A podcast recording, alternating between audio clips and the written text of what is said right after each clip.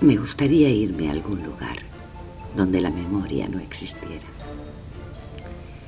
¿Crees que existe esta isla del olvido? Búscame en ella si desaparezco y recuérdame quién eres. Seguro que te estoy esperando sin saberlo. La vida nos pone trampas en el camino y lo realmente desconsolador es que no hay cazadores que se lleven el trofeo. Somos nosotros mismos quien colocamos los cepos para pararnos los pies y no salir corriendo.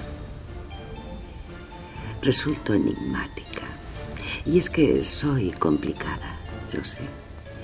Y sin embargo, mi objetivo siempre fue ser normal. Normal. Qué imponente suena esta palabra desde la diferencia. ¿Y en qué soy diferente? Uf. Siento con desmesura, me entretengo en las palabras y me nacen los recuerdos desde mis propios sueños. Te recuerdo a mi Vera, por ejemplo, y nunca has estado a mi lado. Puedo incluso rememorar momentos íntimos que jamás existieron. Oler tu piel, sentir tus manos recorriendo mi cuerpo. Y sé que no estoy loca, que no soy una mujer desesperada, falta de cariño o de caricias. Aunque tú no lo sepas, me gusta hablarte en silencio. Me llena de momentos mágicos que solo frente a ti, que no estás presente, puedo recrear.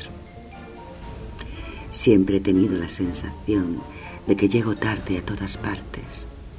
Y sin embargo, cuando era niña, las circunstancias me hicieron creer que era mujer.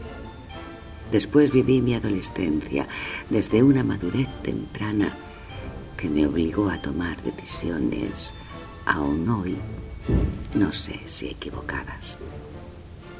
Y en la madurez en la madurez presiento que ya no me queda tiempo para casi nada.